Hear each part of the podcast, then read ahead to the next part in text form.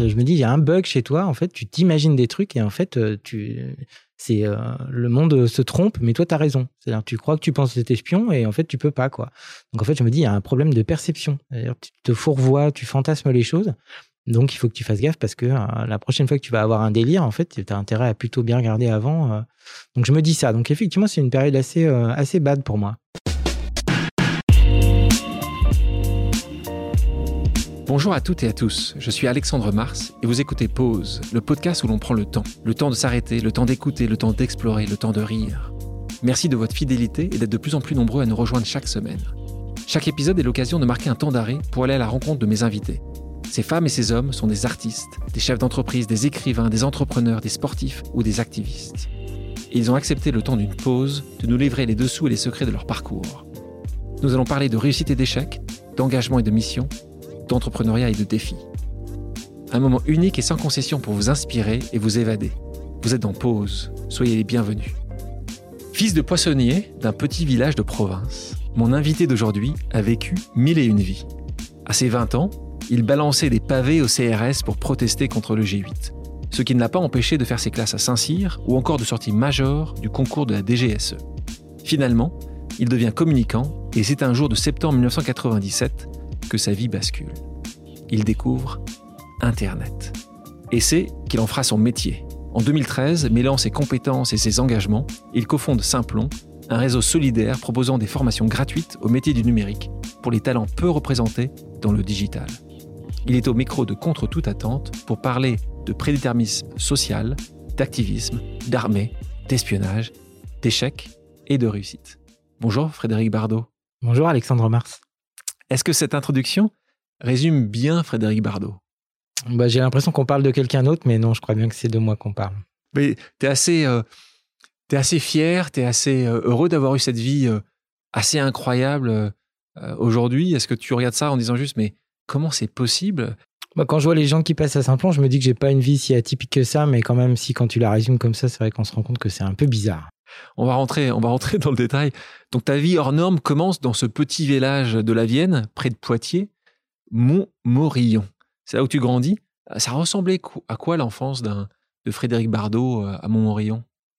Bah, c'est vraiment comme euh, Régine Desforges euh, dans la bicyclette bleue, quoi. Donc, c'est-à-dire, on se baigne dans la gare. Tu parles de Régine Desforges parce que. Parce qu'elle est du coin, c'est la gloire locale, effectivement. Donc, euh, voilà, on se baigne dans la rivière. Pas sûr que tout le monde ait lu la bicyclette bleue, mais enfin. Ah, c'est générationnel, mais c'est possible que tu aies des auditeurs qui, des auditrices plutôt qui l'aient lu, Donc, en gros, raconte-nous. Bah, en gros, on se baigne dans la rivière, on est, on vit dans la rue, on n'a pas de problème de sécurité, tout le monde connaît tout le monde, c'est vraiment un petit village et, et quand tu es le fils du poissonnier, bah, tout le monde t'appelle le poissonnier, voilà et tu traînes avec euh, les autres gens du commerce, euh, tu, ouais, tu te baignes dans la rivière, le euh, boucher, le vendeur de voitures.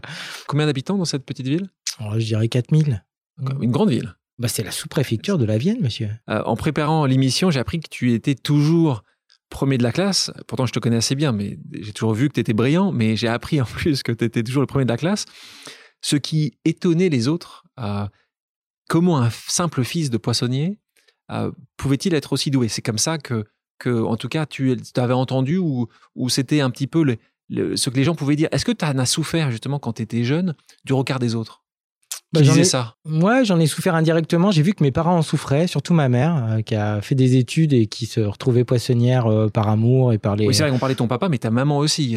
Ah oui, complètement. C'était une poissonnerie familiale. maman tenait la boutique et papa avait le petit camion qui sillonnait les villages autour du de Montmorillon. Donc effectivement, c'était une ancienne prof de latin ou une cliente de la, de la poissonnerie euh, qui avait dit ça. m'a dit on se demande vraiment, Frédéric, euh, d'où est-ce qu'il peut tenir euh, son érudition. Donc ça, il m'avait raconté ça à table et ça m'avait marqué parce que j'avais vu qu'elle était marquée elle aussi.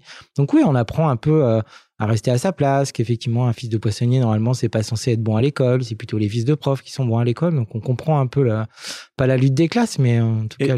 Et cette ancienne prof de latin, si elle écoute, est-ce que tu as envie de dire quelque chose sur justement ton, ton parcours? Bon, moi, je crois que ma mère a dû lui dire euh, au moment où elle avait réglé son, son petit filet d'aigle fin en disant Mais madame, c'est pas parce qu'on est poissonnier qu'on n'a pas fait d'études. Donc, euh, non, non, j'ai pas de. J'ai un petit côté revanchard, mais euh, non, je crois pas, pas. Non, je crois pas.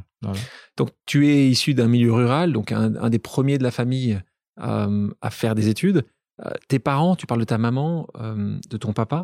Est-ce qu'ils en sont fiers? Est-ce qu'ils ont toujours suivi ça en disant continue mon fils, va plus haut? Est-ce qu'ils étaient là pour te pousser? Est-ce que c'était un, booster pour toi? Ouais, complètement, pour des raisons différentes. Hein. Mon père, il voulait que je sois militaire, donc voilà, donc j'ai à la fois sacrifié à son, à son envie et en même temps je l'ai déçu parce que je suis pas resté militaire. Et ma mère, oui, elle m'a dit qu'il fallait pousser le bouchon le plus loin possible hein, parce que j'avais des capacités. Donc elle m'a dit ou elle me dit que je crois qu'elle a dit euh, que c'est la pression qui transforme le charbon en diamant. Et ça, ça m'a marqué quand j'étais petit parce que, euh, en gros, euh, c'est un peu, ouais, c'est un peu raide, mais en même temps, je crois que c'est assez vrai. Donc, tu travailles bien à l'école, tu as les compétences, ton parcours académique, académique continue, ça t'amène jusqu'au banc de Sciences Po Toulouse. Mm. Alors, question, pourquoi Toulouse, qui est une ville que j'aime profondément, plutôt que Paris? Alors, moi, j'y étais il y a deux jours et j'ai adoré revenir dans cette ville. Non, non, j'ai passé le concours de Sciences Po Toulouse pour une raison très particulière, c'est que j'avais une petite amie à Toulouse et donc il fallait absolument que je trouve une école qui me ferait atterrir à Toulouse. Donc, je m'étais inscrit en Hippocane et j'avais passé qu'un seul concours et c'était celui de, Toulouse. Donc, quand les gens disent Ah, mais t'as pas été prêt à Paris, je dis Non, j'ai pas passé Paris, j'ai choisi. assez fier, je, je n'ai pas fait, j'ai choisi. Et, ça s'est fini euh, deux jours après la rentrée, quoi. En plus, j'étais avec, ta, avec petite amie qui avait généré le, le voyage toulousain. Tu restes là-bas? Je reste là-bas, même. Tu, euh, finis ton cursus? Complètement. Je fais une année de plus en maîtrise aussi. Et, donc, euh, et donc, tu te rêves à ce moment-là? Alors, est-ce que c'est un rêve ou est-ce que c'est euh, ce que ton papa en fait a, projeté sur toi, reporter de guerre, donc qui n'est pas réellement militaire, mais qui s'en approche un peu? Euh, c'est un mix, ouais, je pense. Qu'est-ce qui, t'a poussé à abandonner cette voie? C'était vraiment ce que tu voulais faire, reporter de guerre? D'où ça vient? Bon, C'était un mix, je pense. J'avais envie d'être journaliste et puis euh, j'aimais bien les trucs un peu, euh, un peu militaires et je savais qu'effectivement, euh, pas être un simple journaliste, ce serait bien. je pense que ça changerait le regard de mes parents aussi. Et puis le mien, hein, parce que j'aime pas trop être ordinaire. J'avais bien envie de sortir de l'ordinaire. Mais après, j'ai vite compris à Sciences Po que être journaliste de guerre, c'était vraiment euh, des carrières très rares qui étaient réservées à des journalistes euh, déjà chevronnés. Et donc, euh, voilà, comme je suis un peu impatient, comme le prouvera la suite sur l'entrepreneuriat, ouais, je me suis dit non, tu vas, ça va mettre des plombes, donc tu vas pas y arriver, donc faut changer de truc. Et donc, tu es à Toulouse, tu as une année, première année studieuse, et puis as, ceux qui te connaissent le savent, tu es un militant, tu es un engagé. Et ça se voit assez tôt parce que là, tu commences déjà à, être, euh, être engagé. Alors, c'est assez étonnant parce que ton, premier rapport avec ce, militantisme, ça va d'abord dans un mouvement d'étudiants gaullistes de gauche. Alors, c'est ça au départ, hein. raconte-nous un petit peu. Donc, avant, après, de toucher un petit peu, de comprendre aussi, d'aller voir du côté extrême gauche. Donc, euh, c'est raconte-nous un peu ces, premières années de militantisme de Frédéric Bardot. Ouais, bah, je crois que je me cherchais un peu et moi je suis euh, assez binaire, mais c'est pas 0 ou 1 comme dans l'informatique, c'est 0 et 1. Donc j'aime bien avoir un pied dans des camps euh, opposés et donc je m'intéresse à Philippe Seguin, qui était effectivement l'aile gauchiste bah, entre guillemets du RPR de l'époque. Ça, ça m'intéressait. Le gaullisme social, ça me parlait. Il y avait aussi le rôle de l'officier. Euh, du général de Gaulle. Hein, donc il y a ce truc un peu militaire, euh, un petit peu de gauche, mais quand même militaire. Et puis en même temps, j'étais passionné par l'altermondialisme et ça, ça m'intéressait beaucoup de découvrir les milieux anarchistes aussi. Et donc en fait, je, bah, je faisais un peu les deux. C'est-à-dire que je lisais beaucoup de choses altermondialistes, je travaillais dans un syndicat étudiant plutôt gaulliste de gauche. Et, euh, et voilà. Et les, gens à qui tu travaillais, tu leur disais que justement tu étais 0 et 1. Donc tu parlais aux altermondialistes de, ton intérêt pour ce gain qui, dans son travail, a, permis à l'élection de Jacques Chirac, c'est à peu près ces années-là. Donc, c'est manger des pommes. donc, ouais, manger des pommes. euh, donc, Comment ça, comment ça, ça fonctionnait? Est-ce que tu en parlais ou pas du tout? Tu gardais ça pour toi? Il y a un petit côté schizophrène, mais qui reste intérieur. Mais ça reste vrai encore aujourd'hui. Hein. Quand je vois quelqu'un de la tech, je lui parle de l'économie sociale et solidaire. Et quand je vois quelqu'un de l'économie sociale et solidaire, je lui parle de la tech. Donc voilà. Mais après, euh, effectivement, euh, vous voyez bien, euh, mes, mes engagements étaient publics. Donc en fait, on voyait bien les deux. Et l'attrait de la politique, parce que tu, tu, tu, touches, tu, à ce moment-là, tu, tu, tu lèches cette, cette, cette, cette, politique ou tu commences à t'y intéresser fortement. Ça vient d'où? C'est depuis tout le temps Non, je crois que c'est euh, le pouvoir de transformation. Je me suis dit, euh, la politique, faut que tu t'y intéresses. L'information, le journalisme, ça, je voyais que c'était transformant sur le monde. Et tu commences à 20 ans. Tu vois que la politique, c'est, un des outils. Un des leviers de transformation, ouais. Mm. Tu penses encore? je le pense encore dans une certaine mesure, mais euh, après, je pense qu'on peut faire de la politique sans faire de la politique.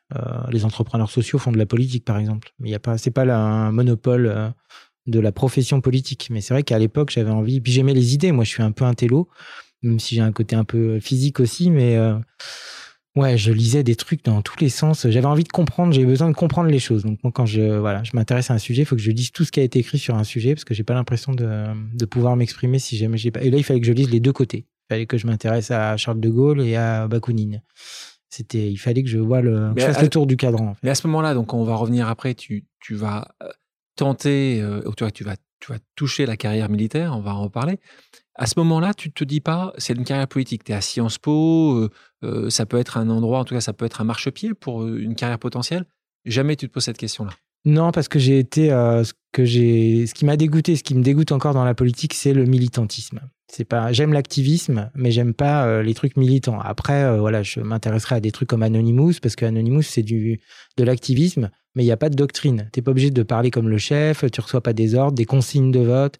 Et j'ai vu euh, quelques, comment ça marchait en milieu étudiant, et en fait, c'est très, euh, très grégaire, euh, c'est partisan. Voilà. Et ça, je suis, j'ai des partis pris, mais je suis pas partisan. J'aime pas les partis, j'aime pas la discipline de parti. Donc ça, ça m'a pas du tout. Et je savais que pour faire carrière politique, il fallait rentrer dans le champ des partis. Et ça, ça me, pour moi, c'était lié mon, lié dans mon individualité ou me demander de choisir un camp, soit Philippe Seguin, soit Bakounine. Et j'étais pas prêt à le faire. Philippe Bakounine. Ah. Donc, de cette première aspiration dont on parlait, reporter de guerre, tu nous l'as dit, tu mets de côté la partie, euh, la partie euh, journalisme et tu vas rentrer un peu sur cette partie euh, guerrière, militaire.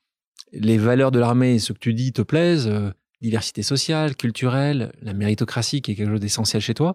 Et donc là, tu dis en effet, bon, pourquoi pas essayer de tenter la prestigieuse école de Saint-Cyr Tu pourrais dire la même chose, tu dis voilà, pourquoi pas tenter ce qu'il y a de mieux tu rentres et tu restes qu'un mois. Ouais, je deviens major du concours. Donc il y a quatre concours à Saint-Cyr. Donc il y a ceux qui ont fait euh, les lycées militaires, dont les papas sont généraux et qui font Hippocagne-Cagne ou Matup Matpé et qui rentrent euh, direct.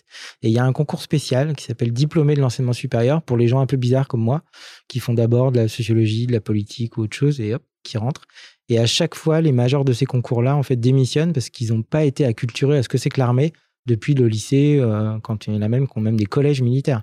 Donc moi, je prends la grosse claque parce que euh, mon monde d'intello que je m'étais... Euh, moi, je, je pensais rentrer à, l'école de guerre ou à West Point ou à, à des trucs de stratégie militaire. Je pensais que j'allais refaire la guerre du Kippour, euh, étudier les batailles napoléoniennes. Qu'est-ce qui se passe? Bah non, j'apprends à creuser des trous. je me fais bisuter. Il y a un procès en ce moment célèbre sur un bisutage à Saint-Cyr qui a mal tourné.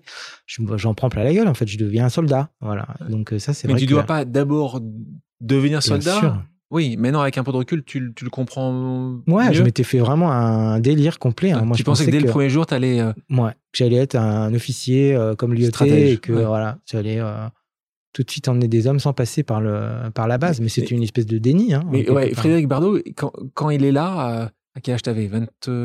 Ouais, 96, donc c'est 22 ans. 22 ans. Mm. si tu si, si, étais avec lui aujourd'hui, tu lui dirais quoi? Tu dis juste, calme, prends ton temps apprécies, tu, tu, vas avoir quelque chose de positif de quelque chose qui est peut-être difficile ou est-ce que tu dis mais t'as raison, barre-toi au, bout d'un mois tu...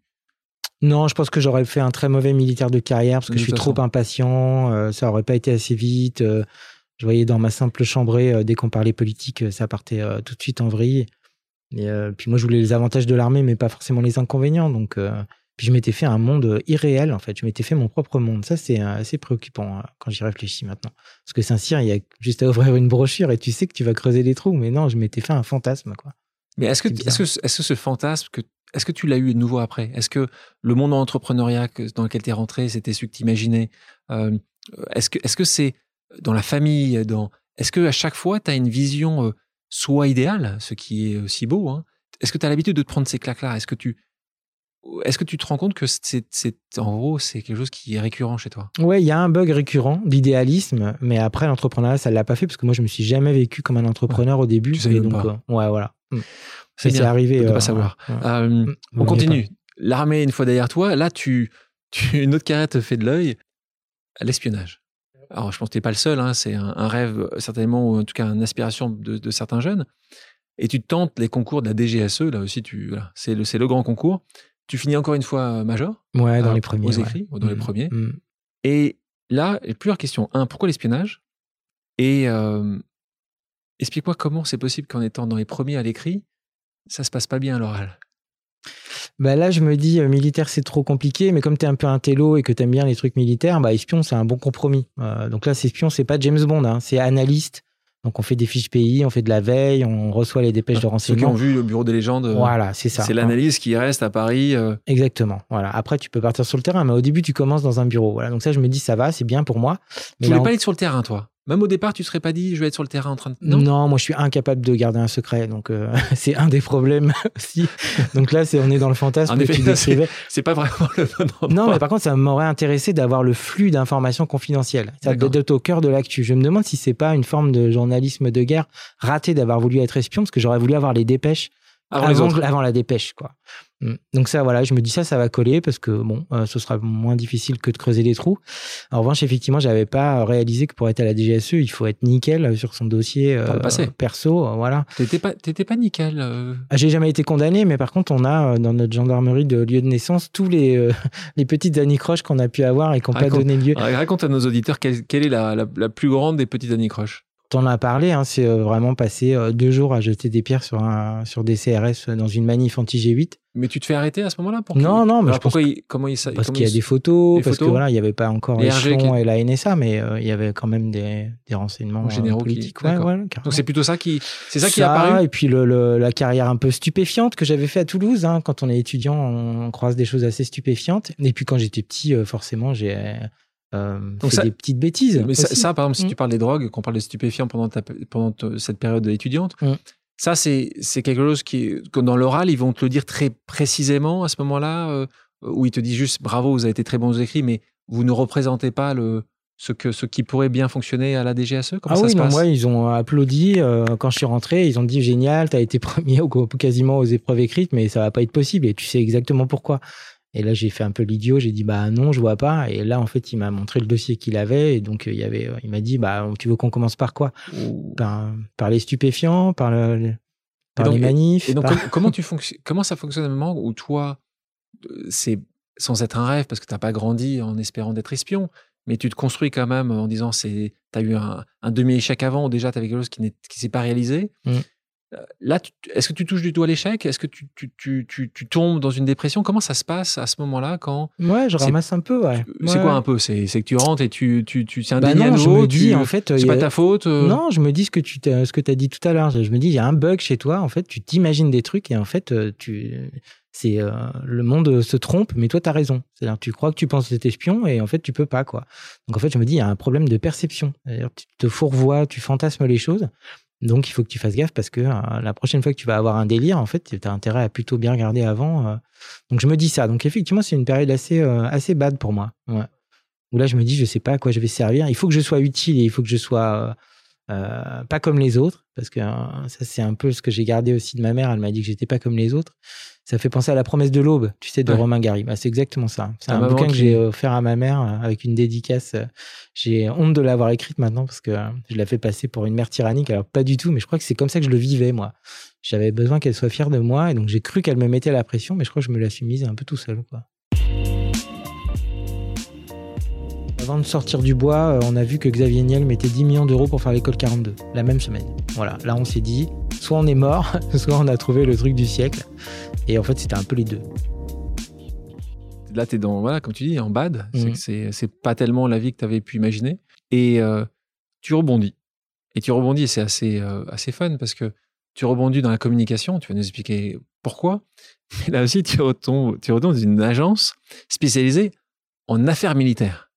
Est-ce que Ouais, c'était le. Qu'est-ce qui se passe? Donc là, tu es à Paris, tu reviens à Paris, tu retournes à côté de Poitiers. Euh, non, non, je reste à, Paris. Tu restes à Paris. Je reste à Paris, j'envoie quelques CV et euh, il y a Bingo sur une agence de com dont on m'avait filé les coordonnées parce qu'elle s'occupait de la communication d'Eurosatory, qui est le grand salon de l'armement euh, tous les deux ans en France. Et donc, comme moi, je connaissais les Charles Leclerc, les armes et tout ça, je me dis, mais c'est pile poil. Et là, donc, je suis tout de suite auditionné et tout de suite, j'ai le job de stagiaire. Donc, pour écrire des communiqués de presse sur Eurosatory et les Charles Leclerc. Donc là, ça m'allait bien parce que je connaissais bien les produits. Voilà. J'avais une expertise produit. Et, durant cette, euh, cette expérience, il y a un événement qui a basculé ta vie, euh, mm. basculé la vie d'autres personnes. Mais toi, euh, ça s'est passé le 3 septembre 1997 à midi. midi. Mm. C'est mon premier jour de stagiaire. je suis dans le bureau du stagiaire et dans le bureau du stagiaire, il y a l'imprimante et le seul ordinateur connecté à Internet de toute l'agence. Donc voilà, donc moi j'ai entendu parler d'Internet, des fois j'ai assisté à des connexions, j'ai imprimé des trucs à la BU de Panthéon-Sorbonne, etc. Mais j'ai jamais eu un ordinateur connecté à Internet pour moi, genre open bar. Quoi. Et là, il est à côté de moi. Est-ce que tu t'es vraiment rendu compte que ça allait changer ta vie à ce moment-là? Bah en tout cas, je me suis dit, ce truc, il est fait pour toi parce que ça va assouvir ta boulimie euh, d'informations. Et voilà, c'est un truc, euh, c'est un Far West. Je voyais bien que c'était euh, complètement pas structuré, donc il y avait tout et n'importe quoi. Donc ça, j'aimais bien. Et après, je me dis, c'est là, il va y avoir, je sais pas, des forces obscures qui vont se servir de ça. Il va y avoir, et je me dis, toi, tu peux essayer de tordre ce truc-là pour qu'il soit pour que ce soit ton truc et que ça serve à des trucs géniaux. Quoi. Donc j'essaie de, là encore, je projette vachement de fantasmes sur le truc. Quoi. Mais tu n'imagines pas. Ce qui était un peu l'époque hein, des pionniers. Hein. D'accord, mais tu mm. t'imagines pas entrepreneur. Il y a très peu d'entrepreneurs à ce moment-là. Euh, c'est pas très. Je n'imagine pas euh, créer une start-up ou je sais pas quoi. Je m'imagine déjà euh, lire tout ce qu'il y a décrit sur Internet pour me faire une idée. C'était mon premier truc. Donc je passais mon temps à imprimer des docs. J'ai passé des centaines de ramettes de papier pour les lire le soir, en fait, quand je quittais l'agence. Quand je revenais le lendemain, en fait, comme ça, j'étais, je refaisais d'autres recherches. Et là, on est dans, dans cette période euh, agence, mm. euh, donc euh, un, un, film célèbre, un livre d'abord, mm. un film qui était 99 francs mm. de Beck BD. Est-ce que le monde de, l'agence était encore ce monde-là quand toi tu rentres? Est-ce que tu parlais avant de stupéfiants quand tu étais à Toulouse? Est-ce que ça reste sur cette ligne-là Est-ce que c'est n'importe quoi ou pas tant Ou est-ce que c'est vraiment ce qu'on a pu lire dans ce bouquin? Bah oui, non, c'est très 99 francs. Enfin, l'agence dans laquelle je rentre, c'est une petite agence hyper euh, sur le corporate, sur l'institutionnel, donc très euh, besogneuse, euh, très sur le fond. Donc ça, il n'y a pas d'histoire de drogue. Pas chez vous? Non, pas chez nous. Mais après, on est racheté par une grande enseigne publicitaire qui a bien pignon sur rue. Et là, on arrive, voilà, dans le dans le monde de Bec BD, effectivement. Où là, il y a les soirées mousse, il y a de la cocaïne, et donc forcément, moi, je passe de. Ça existe donc? Ouais, ouais, non, ça existe vraiment. C'était oui, ça existe vraiment. C'est pas juste un, romancier. Euh, sur, le plan, sur plan personnel, il y a un autre euh, événement euh, marquant qui, qui survient. À tes 30 ans, ta maman, dont tu nous as parlé souvent depuis le début du podcast, te révèle que ton papa n'est pas ton père biologique. Donc, à 30 ans, tu étais solide. Dépressif cocaïnomane, mais solide. tu as raison. donc, euh, donc tu es peu solide. Euh, donc, euh, c'est une, c'est une, c'est une baffe supplémentaire. C'est comment, comment tu arrives à, à gérer ça dans un moment où, où tu es seul, où, où, où tu apprends pas mal de choses et surtout, tu es dans une position qui, est qui était en effet pas stable?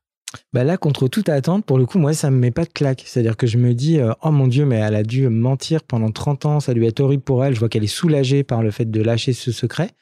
Et euh, moi, j'avais jamais manqué de père. J'ai toujours eu un père, en fait, qu'il soit biologique ou pas. Enfin, je veux dire, moi, j'ai jamais été orphelin. Euh, je me souviens pas du moment où il était pas là. j'ai eu un père génial, qui est toujours un père génial. Donc, en fait, je manque de rien. Donc, je me jette pas sur ce truc en me disant, oh, mon Dieu, il faut que je retrouve mon père biologique. En fait, je me dis, mais. Pas une seule fois? Non. Pas une seule fois? Vraiment. Et les gens me le reprochaient parce qu'ils me disaient, mais c'est quoi, toi qui es curieux, etc. T'as un manque de curiosité euh, bizarre, malsain, euh, c'est psy. Ta maman t'a expliqué qu'est-ce qui s'est passé? Ouais, ouais, complètement. Je sais toute l'histoire, mais euh, pour le coup, j'ai pas cherché. Tu sais qui c'est, tu sais tout. Bah, je sais, je connais son nom, mais après, j'ai pas, je sais pas où il est, s'il a des enfants. Enfin, j'ai jamais cherché. T'as jamais cherché plus. Non, ce qui est fou, c'est qu'en fait, j'étais le seul avec mon frère à pas être au courant. Tout le monde le savait dans le village. C'est ça. Village de 4000 habitants, c'était su et connu. Et personne, tu l'avais jamais entendu. Bah écoute, non. Ou alors, tu sais, en rétrospectivement, tu dis peut-être que les gens ont fait des allusions et que j'ai pas, euh, j'ai pas relevé, mais euh, donc tout le monde savait sauf moi et mon frère. Et donc la première personne que j'ai été voir, c'était mon frère en disant, hey, tu connais pas la dernière? Et ben. T'es proche de ton frère? Bah écoute, euh, ça a toujours été compliqué avec lui, donc on a toujours essayé de rester proche, mais c'est difficile. Et après, lui, quand il a eu cette information-là, ça, ça l'a pas aidé, ouais, à être proche de moi, hein, parce qu'on était déjà très différents. On avait six ans d'écart. Donc euh, voilà. Et après, euh, voilà, à Simplon, euh, j'aurais jamais lancé Simplon si j'avais pas eu les, les, économies de mon frère pour lancer Simplon. Et après, quand il y a des histoires d'argent dans une famille, c'est pas bon. Ouais, c'est pas bon. C'est jamais bon. Mm. Donc, on revient sur la com. Ça te réussit bien? Enfin, en tout cas, j'ai compris que, qu'en tout cas, les soirées te réussissaient bien. et tu décides de te lancer en freelance. Donc, tu quittes ton agence et tu crées et là, tu deviens entrepreneur. Première fois que tu, deviens entrepreneur euh, avec une agence qui s'appelle Limite. Là, on est en 2008. Euh, à ce moment-là, pourquoi C'est encore assez tôt, même si l'entrepreneuriat a pris euh, ses galons à ce moment-là. Pourquoi tu te lances? Est-ce qu'il y a une volonté très personnelle? Est-ce qu'il y a une volonté de d'être c'est pour des raisons d'indépendance, que toi qui adore être indépendant et qui n'aime pas beaucoup euh, l'autorité Est-ce que c'est pour des raisons financières? Raconte-nous pourquoi tu te lances à ce moment-là. Non, c'est vraiment parce que j'étais malheureux en agence, parce que euh, je me défonçais pendant deux ans et je me euh, je donnais vraiment satisfaction, mais en fait, j'avais pas forcément de retour, j'avais pas de Financier, tu veux dire? Non, même en termes de reconnaissance. je voyais que c'était très structuré. donc, en fait, ça me gonflait. Et puis, je crois que je me donnais trop. Et j'attendais trop, là encore, l'histoire du fantasme, mais ça revenait pas. Donc, en fait, je changeais d'agence tous les deux ans. Et en fait, au bout de la troisième agence, je me suis dit, mais bah, comme avec Saint-Cyr et, la DGSE, en fait, c'est pas les agences le problème, c'est moi le problème. Donc, je me suis dit, si tu es un mercenaire, mets-toi en mercenaire. Donc, j'ai commencé comme freelance. Et après, ça marchait tellement bien que euh, je me suis posé la question d'embaucher. Et quand j'ai posé la question à un de mes mentors euh, si euh, il pensait qu'il fallait que j'embauche quelqu'un ou pas, il m'a dit attends, je vais monter une agence. Euh, si tu me rejoins, on va faire des trucs de fou. Et c'est spécialisé dans la communication responsable dès le premier jour? Ouais, ouais, bien sûr. Donc, donc, donc, les ONG, les fondations, la RSE, et puis la communication responsable, c'est-à-dire une communication qui ne raconte pas des tarabistouilles aux gens, qui fait attention à la pollution de la com. Tu te souviens de ton premier client? Ouais, je dirais que c'est la Fondation de France. Ouais, je pense. Un plutôt énorme client. Ouais, mais c'était ouais, une vous super belle Vous faisiez une petite chose ou On s'occupait du site web. Ouais. D'accord. Donc voilà. Ouais. Ça, ça on continue à bosser avec eux encore aujourd'hui. Hein. Ça reste un des amis. Donc limite existe encore aujourd'hui? Ouais, complètement. Ils ont un peu réduit la voilure parce que les agences de com c'est compliqué. Mais pour toi, tu es toujours actionnaire? Non, je vends mes parts au moment où je monte Simplon. D'accord. Hmm. Mais c'était top. On était déjà une entreprise sociale. On n'avait pas d'agrément de SS, mais on avait un comité d'éthique. Euh, c'était top. On travaillait à l'écriture de la norme ISO 26000 pour euh, essayer de moraliser un peu la communication. C'était génial. C'était vraiment les, pionniers de la com responsable. Et, tu penses y être arrivé? Tu penses que c'était trop tôt? Tu penses que qu'aujourd'hui euh, on y est presque? Qu'est-ce que qu'est-ce que tu vois ça 12 mmh. plus d'une douzaine d'années après? Bah, c'était un peu tôt. Euh, par contre, on a eu la bonne intuition sur le côté développement durable, qui est devenu un buzzword de folie après. Après, c'était un peu trop tôt. Et tu vois, il n'y a pas eu très longtemps, là, il y a eu un énorme scandale euh, à la SSC avec un espèce de MeToo pour les agences. Pour moraliser les agences, il y a encore un peu de taf. En parallèle de, de, ce parcours pro, tu enseignes l'innovation numérique au CELSA. Mm. donc, c'est un engagement que tu regrettes pas parce que c'est de là que vient l'idée de Simplon. Mm. donc, euh, raconte-nous un petit peu cette, histoire avec d'autres de tes élèves. Mmh. Euh, ouais, moi j'aimais partager. Donc j'avais envoyé un mail au CELSA en disant le numérique c'est bien, euh, moi je pourrais donner des cours, j'adore, je suis passionné par ça. Et il m'avait donné un cours effectivement un peu open bar de 90 heures dans la filière MISC du CELSA. Et là il y avait que des geeks, en fait des jeunes geeks. Et donc ils étaient meilleurs que moi, tous, hein, parce qu'ils étaient plus geeks, plus jeunes, plus dev mais je leur faisais des trucs sympas. On faisait euh, la stratégie numérique de Al-Qaïda, euh, on étudiait euh, des trucs un peu, un peu rigolos. Il y avait effectivement deux étudiants en particulier là qui étaient boursiers, hyper engagés sur des questions de diversité. Et avec eux, on délirait bien. ils étaient hyper interactifs et ils étaient freelance aussi. Je les faisais bosser pour l'agence Limite aussi un peu. Et, et effectivement, l'idée de Simplon, c'est eux qui l'ont eu. Mm. Donc, ils l'ont eu. À quel moment, à quel moment quand ils t'en parlent, tu te rends compte un peu comme euh, ce jour euh, de 1997 mmh. euh, à midi? Est-ce que tu te souviens de ce jour? Où il t'en parle et, et, ça fait clic chez toi Tu dis, c'est là où je vais passer les dix prochaines années de ma vie. Ben ouais, c'est pas arrivé comme ça du tout. C'est la première fois qu'ils m'en parlent, c'était le jour de la Saint-Valentin 2013 à 7h du mat, j'emmenais mes enfants à l'école, ils voulaient absolument pas m'en parler, je leur ai dit bah OK, demain 7h du mat en étant sûr qu'ils diraient non parce que c'était plutôt des oiseaux de nuit. Et là, ils me racontent ça et je trouve ça hyper fumeux. Je me dis, mais comment ils vont faire pour que ça va, ce soit gratuit? Comment c'est possible de devenir dev en quelques mois? Enfin, tout ce que les gens pensent toujours de Simplon et de, et là, je me dis, moi, c'est bizarre. Après, j'avais fait un bouquin sur Anonymous, donc je m'étais rendu compte que c'était puissant de savoir coder quand même, ou de savoir utiliser les machines. Mais j'avais vu que c'était plutôt un truc de prince du sang, un peu d'aristocrate, quoi. Les hackers, ils ont un côté comme ça, un peu genre euh, Dieu vivant, euh, Deus ex machina. Et donc, j'ai trouvé ça fumeux. Euh, ça m'a trotté un peu dans la tête. Je leur ai posé plein de questions. Ils m'ont dit qu'ils n'avaient pas la réponse, mais qu'on pourrait, pourrait travailler ensemble. Et après, j'ai mis un doigt, le bras, le coude et ça, dure combien de temps ce process? Deux semaines. Écoute, j'en entends parler. En...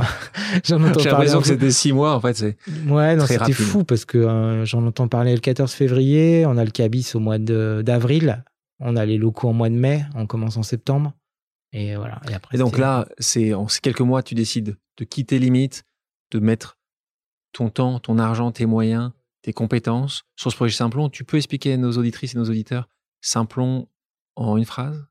Bah, en, deux Ouais, non, en une phrase, c'est il y a énormément de taf dans le numérique et il n'y a pas assez de candidats et pas assez de profils. Et aux États-Unis a émergé dans les années 2010 un moyen de former rapidement des gens pour qu'ils deviennent devs. On a appelé ça les bootcamps. Et eux, leur idée, c'était d'importer ce truc-là en France et de le rendre gratuit, alors que les US, c'était payant, assez cher même, comme le wagon ou d'autres trucs comme ça maintenant. Et, euh, et, de faire ça comme un levier d'insertion. C'est de dire, il y a des gens super euh, sur le carreau à Pôle emploi, il faut leur apprendre à devenir dev, ils vont trouver du taf tout de suite. Voilà, c'était ça. Storytelling hyper simple. C'est un métier en tension, ça peut faire de l'inclusion, c'est des super carrières. à quel moment tu t'es rendu compte que étais dans le, vous étiez dans le vrai?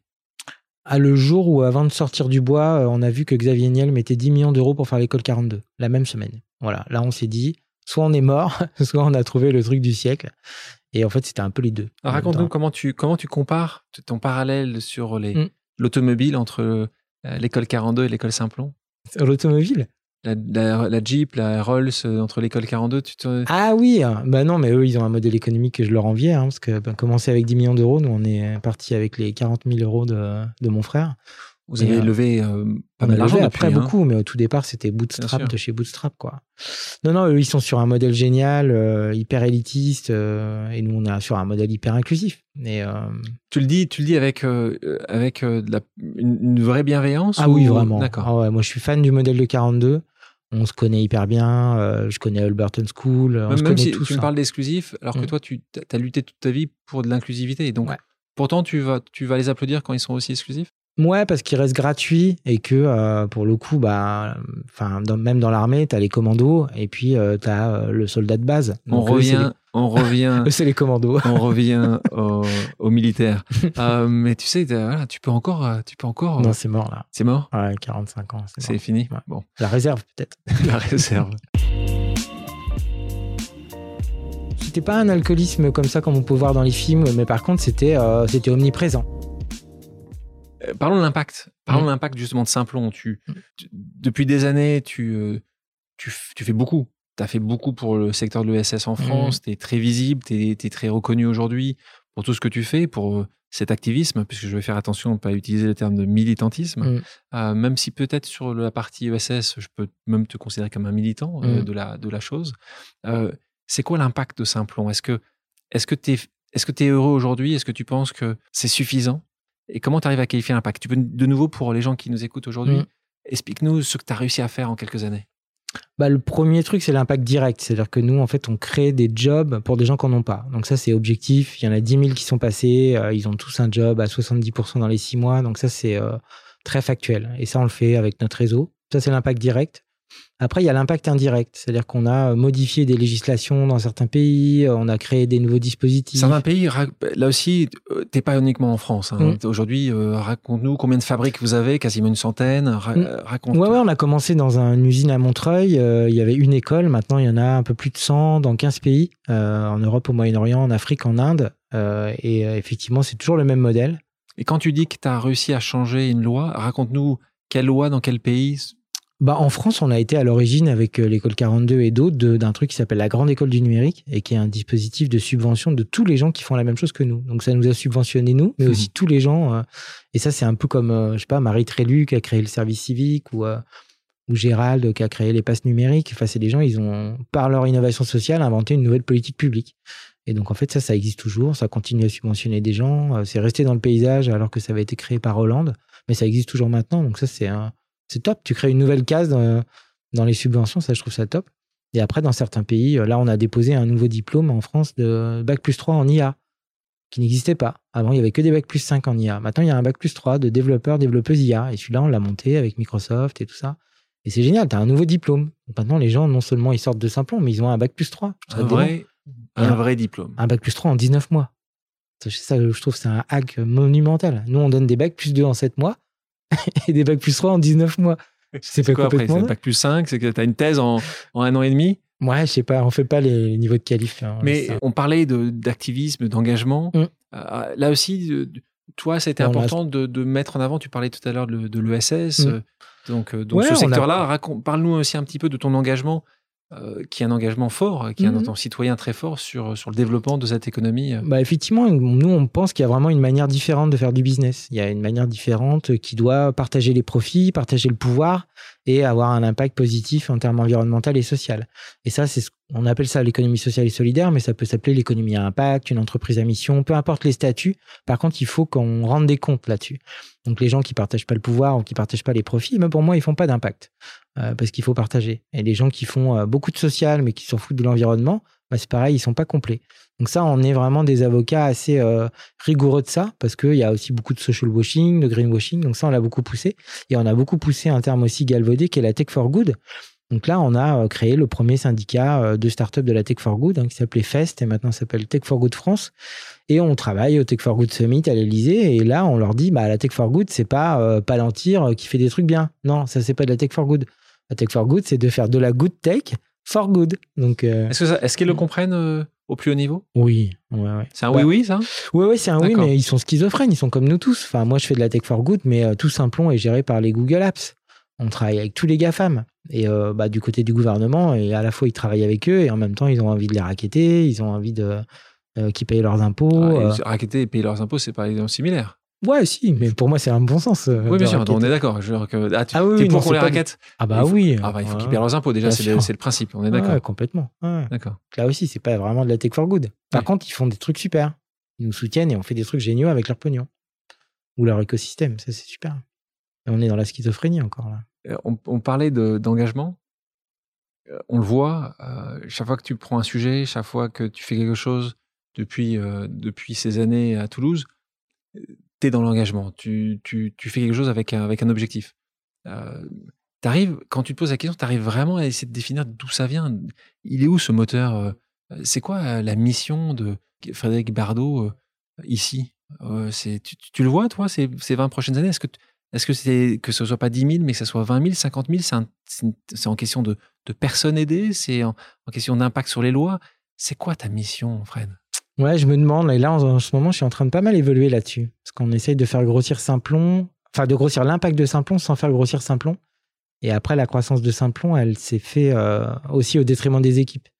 On a beaucoup, beaucoup trop cramé les gens. Euh, parce que les gens qui sont euh, qui suivent des gens comme moi ou qui sont comme moi c'est hyper difficile de rester dans les bons rails et de pas se cramer. Euh, ça, je sais que c'est un truc auquel tu penses toi aussi, parce que toi aussi, tu euh, influences les gens qui sont capables à mourir sabre clair pour toi. Et c'est dangereux pour eux, c'est dangereux pour nous. Que ce soit dangereux pour moi, à la limite, c'est mon problème. Mais que j'emmène comme ça des gens et que ce soit dangereux pour eux. Donc ça, je crois que c'est ma, pas ma nouvelle mission, parce que je veux continuer à être un entrepreneur social ambitieux, mais de le faire sans, euh, sans cramer les gens, sans, sans se brûler, quoi. Donc là, moi, je l'ai fait à titre perso. Ça y est, depuis deux ans, je suis sorti de, de l'auto-destruction. Donc ça, c'est vraiment un truc qui a changé ma vie. Qu'est-ce que tu appelles l'autodestruction? Bah, Je sais pas, la consommation de, de stupéfiants, d'alcool, euh, de, voilà, de, de, de, rythme effréné, de jamais déconnecter. Est-ce que l'un amène l'autre? Est-ce que, est que tu penses que c'est du travail comme un fou que, sur lequel tu travailles depuis des années faisait que tu avais euh, justement euh, ce besoin? Ou est-ce que tu penses que tu pourrais quand même continuer à travailler comme un fou sans avoir forcément accès aux drogues et aux, différents euh, alcools? Je pense qu'en fait, quand on croit qu'on travaille comme un fou et qu'on prend de la coke, et je sais pas, en fait, je pense qu'on fait de la merde. Je pense qu'on travaille pas bien. Je pense qu'on brasse beaucoup de choses, on fait beaucoup de choses, mais je suis pas sûr que ce soit des choses qui soient pérennes, qu'on qui aient du sens. Je pense que quand on n'est pas en adéquation avec soi-même et quand on n'est pas raisonnable, ça me fait bizarre de dire ça, hein, euh, je pense qu'on fait pas, on n'est pas dans le vrai. Mais euh, ce que je veux dire par là, c'est que tu as été longtemps dépendant? C'est de la dépendance ou à ton niveau La drogue, ça s'est arrêté il y a longtemps, c'était il y a presque 10 ans. l'alcool. Et l'alcool, non, ça s'est arrêté euh, il y a un an et demi, deux ans. Comment t'as fait? Ça m'a pris un euh, 31 décembre, ouais, Tout seul? Ouais. ouais, Poussé ou pas? Non, même pas mais j'en pouvais plus. C'était comme quand je fumais des cigarettes ou des joints, j'en pouvais plus. J'en avais marre. J'en avais marre de ma propre dépendance. C'est dépendance, c'était que, tu, que tu, tu buvais un verre par jour ou c'était en te levant, en te couchant c'était Ah non, c'était pas un alcoolisme comme ça comme on peut voir dans les films, mais par contre c'était euh, c'était omniprésent. C'était omniprésent euh, et c'était surtout euh, un antidépresseur. Tu vois, un truc, tu rentres le soir, tu bois un verre de vin, bah non, en fait, tu bois la bouteille. Tu vois Et comme ça, après, tu es tranquille, tu peux mieux dormir ou tu peux regarder une série. Et en fait, ça, c'est de l'alcoolisme sournois, tu vois. C'est Donc je faisais pas de binge drinking, tu vois, je buvais pas le matin et tout ça, mais par contre l'alcool était omniprésent dans ma vie. Et, et l'impact que ça a sur justement euh, aujourd'hui tes proches, mm. ils, voient la différence. C'est le jour et la nuit. Les gens te diront que depuis deux ans je suis une autre personne. Mm. Enfin, je suis toujours le même, mais je veux dire, je suis toujours engagé. Ouais, voilà. Toujours mm. souriant, toujours à vouloir changer le monde. Pas dans le rouge, pas dans le, ouais, pas dans l'excès. Euh. Pas dans l'excès. Tes enfants te le, bah pas en tout cas dans. Pas cet excès-là. tes enfants, je suis le dans l'excès du yoga et de la course à pied, tu vois. Donc il a fallu que je switch sur autre chose. il faut bien que j'ai un... ma femme dit qu'il me faut un défouloir. Hmm. Il te faut un défouloir. Hmm. Qu'est-ce que tu aurais envie de dire au petit garçon de Montmorillon aujourd'hui? Je lui dirais continue à suivre tes rêves, mais, euh, mais fais attention à ce que t'aimes et fais attention à toi. C'est-à-dire, te crame pas. Moi, je sais que j'ai déjà brûlé beaucoup de cartouches là. Je sais pas comment ça va se passer. Je pense que la deuxième partie de ma vie, euh, je vais faire hyper attention à moi, à ce que je mange, à comment je dors et tout ça, mais je pense que j'ai j'ai brûlé pas mal de, de kérosène et que j'étais pas obligé de le faire. C'est vraiment parce que j'étais. tu, penses que tu penses que tu aurais pu faire autant Oui. Avec moins d'énergie? Ouais, franchement. Je suis sûr. J'aurais même fait mieux. J'aurais gardé plus de gens autour de moi. Je pense que j'aurais abandonné moins vite certaines choses. J'aurais moins couru derrière des choses, je me serais moins dispersé aussi. C'est toi qui m'as toujours dit que dans Saint-Plon, tu sentais cette dispersion-là. Elle, ben était, elle était euh, vraie, mais c'est ça aussi qui euh, fait ton charme, c'est ta capacité aussi. Ça a failli nous envoyer dans le mur, et moi le premier. Hein. Mm. Donc non, non, je pense qu'on peut être puissant, rapide, euh, et en même temps serein, bien dans sa tête. C'est même plutôt comme ça que ça se passe normalement. Donc un, un, bardo 2.0. New style. 2.0. Un, born again. Tu sais, comme les gens qui arrêtent de boire, euh, comme George Bush. Tu sais. Et toi Born again, ils disent, ouais, une nouvelle vie. Et est-ce que tu vois, tu, tu, tu te verrais toucher la politique? Jamais de la vie. Impossible. Moi, une fois, j'ai été pseudo-approché, euh, mais j'ai éclaté de rire. J'ai dit, mais vous êtes complètement fou, pas mauvais casting. Mais peut-être justement dans le 2.0, est-ce que tu penses que tu serais justement hmm. plus raisonnable? Non, non. Vraiment, ça me fait pas envie. Et en plus, c'est un deal que j'ai avec ma femme. Euh, jamais de la vie. Ah, il y en a d'autres qui, qui m'ont dit ça. Hein. Ah oui, non, mais moi jamais. D'accord. c'est dans la boîte maintenant. Donc, euh. Frédéric, nous terminons toujours ce podcast par un quiz. Mm. Deux propositions, une seule réponse possible que tu peux développer ou non. Est-ce que tu es prêt? Prêt. Alias ou Bureau des légendes? Alias. Plume ou arme? Ah, Arme. La Vienne ou la Seine? Nagartampe. c'est celle-là, la petite. rivière. C'est celle qui l'a fait. de mm. le terrain ou le bureau? Dans le terrain. Disneyland Paris ou Futuroscope? Futuroscope, carrément. Tu y allais souvent?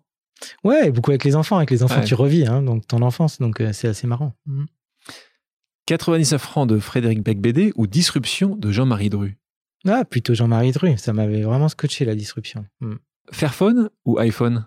Non, non, iPhone, mais euh, reconditionné en prolongation de vie. Euh... Bag Market et. Ouais. Mm. Régine Desforges ou Virginie Despentes? Facile. Ouais, Virginie Despentes quand même. D'accord, donc là c'est. Même si il euh, y a un, érotisme euh, qui est commun à Régine Desforges qui a fait aussi des nouvelles érotiques, mais je préfère quand même la, King Kong Theory. D'accord. Militant ou rebelle? Activiste. Ou radical, au sens de revenir à la racine. Mm. Frédéric? Merci beaucoup d'avoir accepté mon invitation. Merci Alexandre. Merci à toutes et à tous d'avoir pris le temps de faire une pause avec nous. J'espère que l'émission vous a plu, inspiré ou fait réfléchir. Si c'est le cas, je compte sur vous pour le partager avec vos proches, laisser un commentaire et mettre la note de 5 étoiles sur les plateformes d'écoute. Si vous voulez me suggérer des invités ou simplement me faire part de retour, vous pouvez me contacter via LinkedIn en tapant Alexandre Mars ou bien m'écrire à l'adresse suivante, le podcast pause at gmail.com.